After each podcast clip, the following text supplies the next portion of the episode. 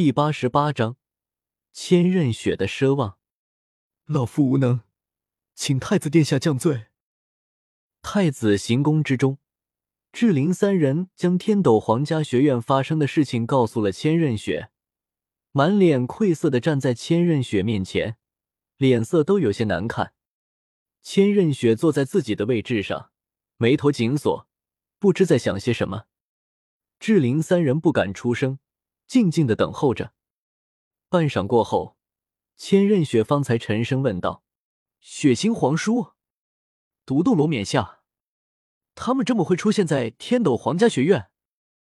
血腥亲王不知从何处得知了史莱克学院的事情，直接闯入了教学处，以皇室学院不收平民为由，硬要赶走韩公子等人。”白宝山开口解释道，言语之间悠然带着些许愤愤不平。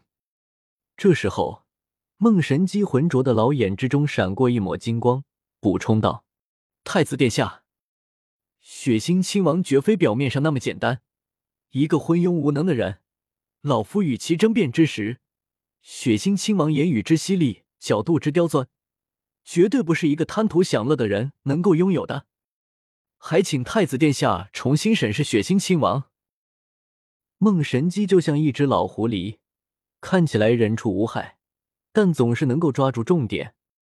在白宝山口中，血腥只是一个食古不化的蠢货；但在梦神机口中，血腥却变成了一个包藏祸心、野心勃勃的阴谋家。哦，千仞雪闻言，微微眯了眉眼，让人看不清他此时的眼神，只能听见他发出了一声意味不明的轻疑声。梦神姬也是点到为止，并没有得寸进尺。他话说完了，他就不相信心机深沉如雪清河会置血腥亲王不顾。志玲站在一旁，几度张口欲言，可最终都没有说出一个字来，似乎有着什么顾忌。千仞雪笑了笑：“志老可有什么要补充的吗？”志玲闻言，浑身一震，咬了咬牙，像是下定了决心一般。沉着的说道：“太子殿下，老夫认为，血腥亲王恐怕一直都在藏拙。他在畏惧太子殿下，他在伺机而动。学院的事情，恐怕就是血腥亲王故意为之。”千仞雪轻轻的用手指扣了扣身边的桌子，脸上看不出任何表情，淡漠的说道：“智老，请继续。老夫大胆猜测。”志玲深吸了一口气，深深的弯下了腰去，半是凝重，半是惶恐的说道：“老夫大胆猜测，和血腥亲王亲近的雪崩皇子应该也在藏拙。他们以自物来自保，他们知道，善以他们的力量，根本无法撼动太子殿下的地位，所以转而隐藏起来，以求机会。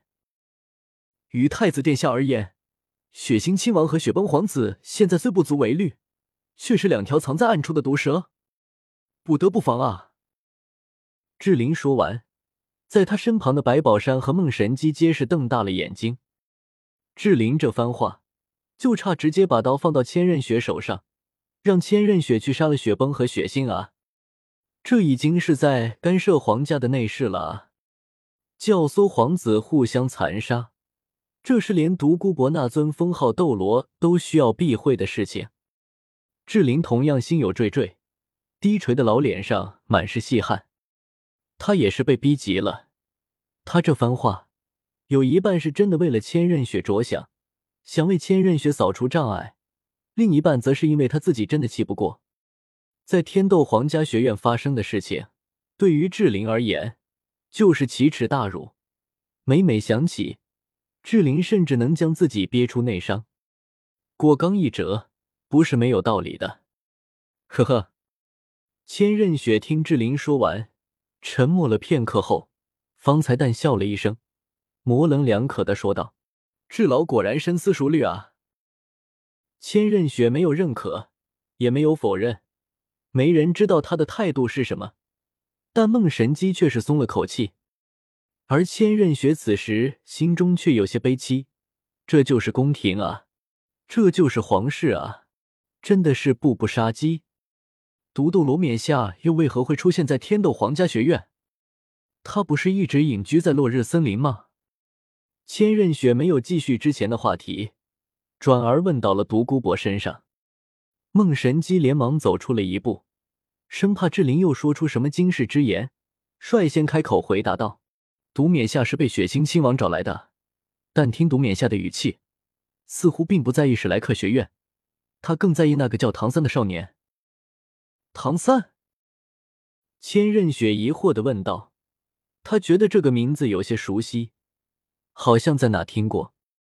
孟神机提醒道：“就是那个破解毒冕下蛇毒的少年，是韩公子的同学。”是他啊！千仞雪了然的点了点头，眼底闪过一丝异色，继续问道：“毒冕下找他干什么？”独冕下想带走那个少年，但弗兰德院长不同意。孟神机说道。这样啊，千仞雪意味深长的笑了笑。可孟神机总觉得，此时千仞雪的笑容似乎带着些许不屑，对独孤博的不屑。孟神机不敢说，只能安静的等候着。韩风他们现在去哪了？千仞雪终究还是问起了韩风，言语之间带着不加掩饰的担忧。孟神机早就在这等着千仞雪了。稍微措辞了一番，便答道：“太子殿下放心，韩公子他们都无碍，只是天斗皇家学院恐怕……”千仞雪摆了摆手，早就知道会是这个结果。无妨，还要多谢三老鼎力相助。老夫惶恐。孟神机连忙说道。千仞雪笑了笑，没有再和孟神机说些什么，只是说自己乏了。让志玲三人先退下了。等志玲三人离开之后，千仞雪的目光变得冰寒无比。雪崩，雪星，果然不能小觑了皇室的人啊！千仞雪讥笑了一声，眼底泛起淡金色的杀机。若非这次天斗皇家学院发生的事情，千仞雪可能真的就把雪崩和雪星当成了胸无大志的纨绔了呢。不过，既然雪星已经犯到到自己手上了，自然没有放过的道理。雪星千不该万不该，不该折辱寒风。若是没有寒风，千仞雪或许根本不会重视这件事情。但有了寒风，就算血腥真的只是瞎猫撞上了死耗子，千仞雪也不会放过他。至于独孤博，想到独孤博。千仞雪露出了轻蔑的讥笑，已经开始病急乱投医了吗？呵呵，碧鳞蛇皇，好大的名头！废物一样的武魂，还敢自称为皇？碧鳞蛇毒伤己伤人，熟读武魂殿经纶的千仞雪怎么会不知道这件事？千仞雪短时间内奈何不了独孤博，但也只是短时间内，只要有一个可靠的理由。就算比比东知道自己带着私怨，也要出手帮自己对付独孤博。不过这样也好，千仞雪最终又叹了口气。韩风的事情已经被比比东发现了，有比比东的监视，千仞雪甚至不敢去看韩风一眼。如果韩风真的进入了天斗皇家学院，千仞雪才是最难熬的。一边是咫尺天涯的韩风，一边是无孔不入的比比东。只要千仞雪在寒风面前露面，就可能引起无尽的麻烦。像眼前这样的情况，或许才是最好的。千仞雪心中甚至有一丝奢望。比比东说：“武魂殿所有人都或多或少有些小动作，他对这些多是睁一只眼闭一只眼。就像之前千仞雪和寒风通信，比比东早就知道了，却没有制止。”便是因为千仞雪的行为没有触及到他的底线，但如果寒风进入天斗皇家学院，便是比比东不能容许的情况。千仞雪在想，既然如此，那么寒风不进入天斗皇家学院，自己也不在寒风面前露脸，是否就能保持之前的样子？这种可能性微乎其微，但千仞雪还是不免心生向往。